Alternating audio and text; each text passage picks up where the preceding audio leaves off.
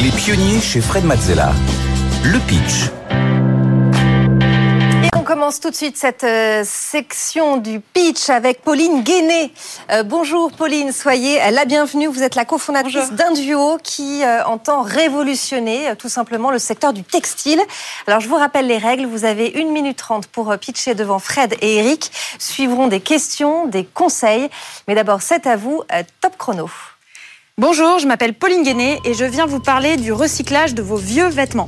Alors, contexte, moins de 1% des déchets textiles sont recyclés sous forme de vêtements. Malheureusement, généralement, vos vieux vêtements en toute fin de vie vont finir incinérés ou dans des décharges aux quatre coins de la planète. Il est urgent d'agir. Alors pourquoi on n'arrive pas à recycler aujourd'hui? Il y a trois obstacles. Les textiles sont multicompositions, multicouleurs et ils ont des points durs, donc les boutons, les fermetures éclairs. Chez Induo, on a réussi à relever ces trois obstacles. On a développé et breveté une technologie qui aujourd'hui est la seule à réussir à traiter des gisements peu triés, multicompositions, multicouleurs et à en refaire des vêtements. En plus, deux avantages. On a une fibre qui n'a pas besoin d'ajout de matière vierge et qui est neuve. On recrée des fibres neuves. Donc on a une fibre 100% recyclée d'excellente qualité. Aujourd'hui, concrètement, la technologie existe en laboratoire. On est en train de l'industrialiser. C'est très prometteur parce qu'on est notamment soutenu par l'ADEME, par BPI, label Deep Tech. Le marché est très propice puisqu'on a 25% des marques qui ont pris des engagements chiffrés. On a une très forte demande, on n'a pas d'offre en face. Nous, on va venir apporter cette offre. Ce qu'il nous faut à court terme, ce sont des capitaux. Donc en 2023, on fait une levée de fonds, avis aux investisseurs. Avis lancé dans les pionniers, évidemment. Merci beaucoup, Pauline Guéné. Fred, on commence avec tes questions. Ah, ça paraît magique. Euh, et donc, quand ça paraît magique euh, et, que ça paraît devoir exister, surtout qu'il y a un vrai problème, puisqu'effectivement, euh, si seulement 1% des vêtements sont effectivement recyclés d'une certaine manière et que tout le reste, donc 99%, c'est ça, est incinéré? Alors, c'est pas tout à fait ça. En fait, c'est recyclé sous forme de vêtements. Donc, il y a une partie qui va Ah. être recyclée autrement, par exemple sous forme de matériaux isolants. Euh, mais en tout cas, on a du mal à faire du recyclage en boucle fermée et la plupart, même si on recycle d'autres choses autrement euh, que sous forme de vêtements, malheureusement, il y a quand même une majorité qui finit en décharge ou incinérée. Et nous, c'est ça qu'on veut venir chercher. C'est pas ce qui est déjà recyclé, parce que c'est très bien, il y a des gens qui le font. Ce qu'on veut venir, c'est augmenter ce qu'on peut recycler. Et alors, donc, euh, du coup, ça paraît tellement magique que ma première question, c'est est-ce que ça existe déjà ailleurs? Est-ce que des gens l'ont déjà fait? Pourquoi? Parce que là, vous vous présentez comme une solution euh, miracle qui n'existe pas. Tout à fait. Voilà. Donc, ça n'existe pas. Ça n'existe pas. Donc, il y a d'autres gens qui font du recyclage, euh, mais avec des limites. Euh, donc, par exemple, on a des gens euh, euh, comme Renewcell euh, dans les pays nordiques, mais qui vont, euh, notamment au début, ils prenaient que du blanc, par exemple. Là, ils prennent euh, que du coton, euh, 95% au moins. Et euh, ça, c'est très bien pour recycler, par exemple, euh, bah, des uniformes professionnels. C'est vrai que tous les draps d'un hôpital, ils vont avoir la même composition. Donc, on va réussir à recycler ça. Mais les vêtements des particuliers, ça, on n'y arrivait pas. Et nous, euh, on a juste été un cran plus loin que ces gens-là. C'est un marché qui est en plein boom. Ça intéressait pas grand monde avant, bah, déjà parce que l'écologie, c'était beaucoup moins un sujet. Et puis surtout parce que là, dans les 20 dernières années, on a doublé la quantité de fibres produites mondialement. En fait, la population est en train d'exploser, tout le monde porte des vêtements, donc ce marché, il explose. Et là, on arrive à cette nécessité de recycler. Donc il y a des technologies qui sont en train de voir le jour, mais cette technologie précise, capable de traiter un, gisement aussi large, n'existait pas encore. Alors, d'où est-ce que, vous tirez euh, les revenus, justement, pour la société? Est-ce que c'est du fait du recyclage ou est-ce que c'est du fait d'une revente des produits que potentiellement vous pouvez euh, fabriquer refabriquer avec ces nouvelles fibres?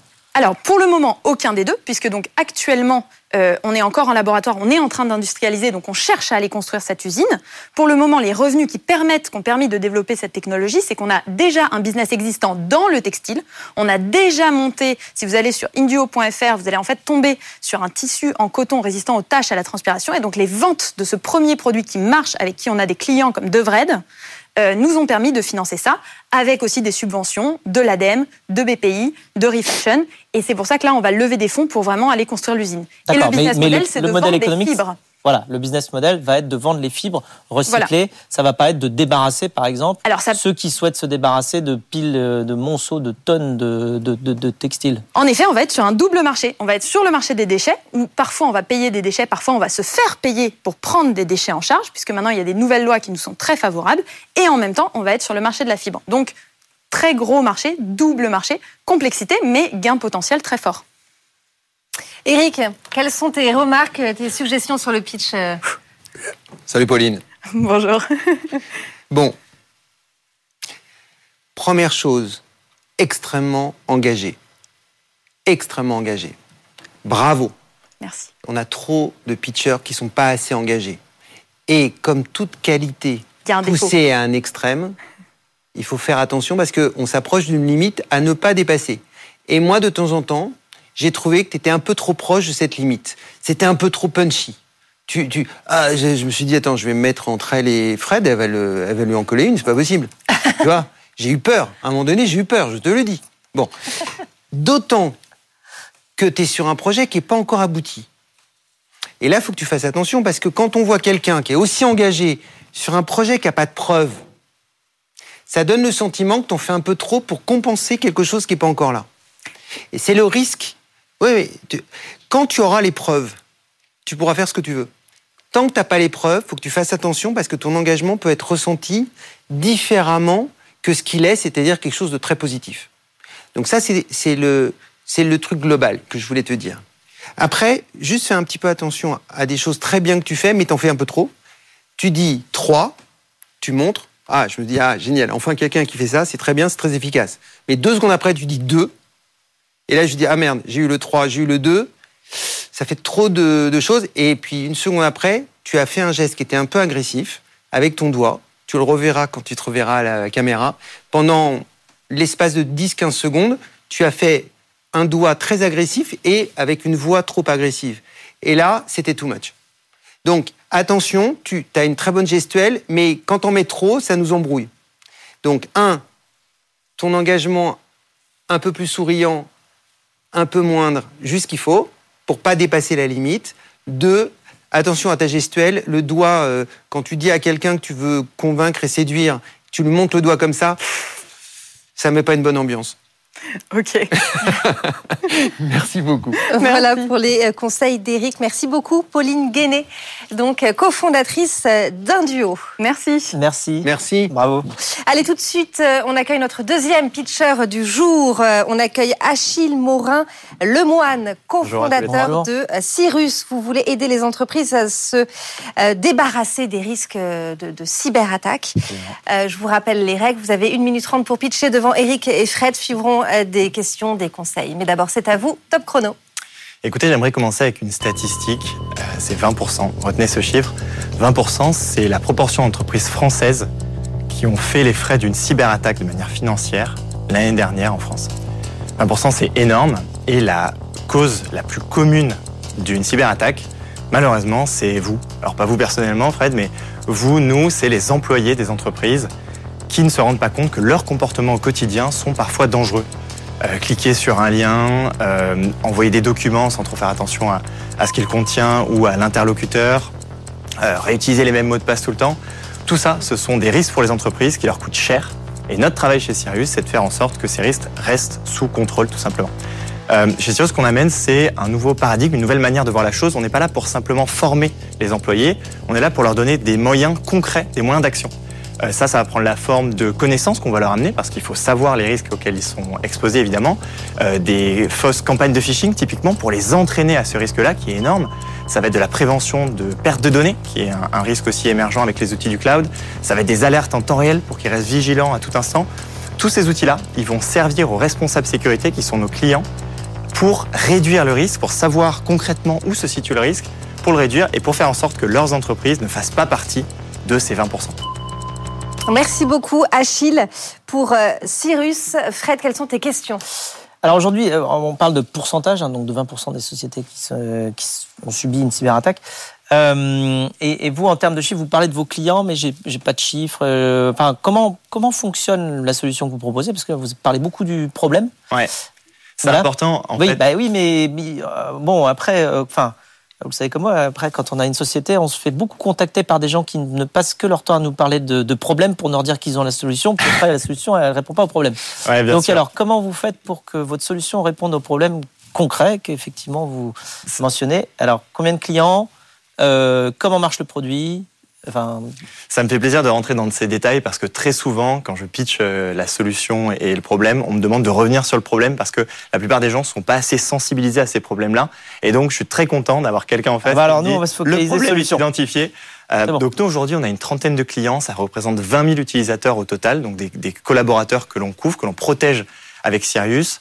Euh, pour la petite info, on a une note de satisfaction qui s'approche des 4,5 sur 5. Donc, a priori, la solution fonctionne quand même. Et ce qu'on met concrètement à disposition euh, de nos clients, donc qui sont des responsables sécurité, c'est un logiciel SaaS euh, sur lequel ils vont pouvoir piloter et automatiser la prise en charge de ces risques par les leviers que je vous ai cités. Donc vous allez avoir un petit peu de formation, un petit peu de simulation de campagne de phishing, des outils qu'ils peuvent brancher à leurs outils métiers pour euh, monitorer le comportement de leurs collaborateurs et réduire les risques associés, de l'alerting, plein de choses comme ça.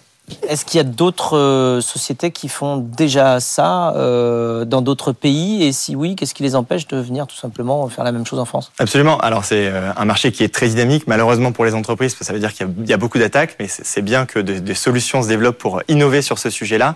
Nous, notre particularité, c'est que on aborde le problème d'un point de vue holistique, c'est-à-dire qu'on considère ce risque humain comme un tout et pas comme une fraction du, problème qu'il faudrait découper. On a aussi une technologie propriétaire qui permet de se connecter aux outils de nos clients euh, et qui a un différenciateur fort. Et bien sûr, euh, le marché, comme vous le dites, euh, est présent dans, de nombreux pays. Et donc, c'est nous aussi qui allons marcher sur les plates-bandes de ces, de ces concurrents étrangers. Eric, qu'as-tu pensé du, pitch d'Achille? C'était très bien, Achille. C'était très agréable, un ton conversationnel, ni trop peu, ni pas assez. Mais il manquait un truc. Donc la question, c'est comment on peut... Euh, ce qui est très bien, c'est déjà que tu es en place, c'est agréable à écouter. Et puis j'aime bien l'idée que tu commences par les 20% et que tu finisses par les 20% parce que ça me le met bien en tête, ça met le drapeau. Je trouve qu'il y a deux choses que tu aurais peut-être dû pointer du doigt un peu mieux. Et tu aurais pu aller un peu plus. C'est que le maillon faible, c'est l'homme et la femme qui sont dans l'entreprise. Et en fait, c'est pour ça que tu as créé ta boîte, pour ce maillon faible. Et tu n'as pas assez mis euh, de dramaturgie là-dessus. Tu l'as dit, mais c'est passé un peu en dessous les 20%. C'était un peu sous le tapis, ça dépassait un peu. Alors que toute ta stratégie, elle est là. Elle est de faire de ce maillon faible un maillon fort. Clairement. Et à mon avis, ça n'a pas été assez montré du doigt euh, dès le démarrage. Tu dois tu dis un peu. Alors euh, oui, tu dis je veux commencer. Euh, oublie, je veux commencer. Tu commences. Je commence. Tu dis pas je veux commencer. Tu commences par 20% très bien. Et après, en réalité, ça manquait de dramaturgie. Tu dis je vais vous parler du contexte. Non, non, non. Je m'en fous du contexte. Moi, ce qui m'intéresse, c'est qu'est-ce qui va pas dans le contexte. Tu dois me pointer du doigt la dramaturgie contextuelle. Ok. Une fois qu'on a fait ça, il me manque un truc essentiel. Et comme d'hab, c'est les questions de mon Fred adoré qui euh, les ont révélées c'est quoi la différence? Il y a une publicité aux États-Unis, c'était Where is the meat? Tu sais, les gens disaient, ils étaient devant un, McDo, ils disaient, enfin un McDo, un hamburger, ils disaient Where is the meat? parce que le truc il est trop petit. Hmm. Moi, je dis, elle est où la différence entre toi et les autres? Des boîtes comme les tiennes, il y en a plein sur le marché, tu le sais. Donc, la tienne, elle a un truc de différent. C'est quoi? Alors après, on a, j'ai entendu, technologie propriétaire, logiciel SaaS, mhm. mais dans cette technologie propriétaire, il y a quoi qui fait que c'est chez toi qu'on doit aller et pas chez les autres Donc ça, ça manque. C'est vraiment le truc. Dans ta stratégie narrative, ça doit être au centre et ça doit être la réponse à la question du maillon faible. En quoi toi, tu vas faire en sorte que ce maillon faible devienne fort? Qu'est-ce qui fait ta différence? Claire. Voilà, c'est ça qu'il faut que tu travailles. Très clair. Voilà pour les conseils d'Éric. Donc, merci beaucoup, merci Achille Morin-Lemoine. Je rappelle que vous êtes le cofondateur de euh, Sirius.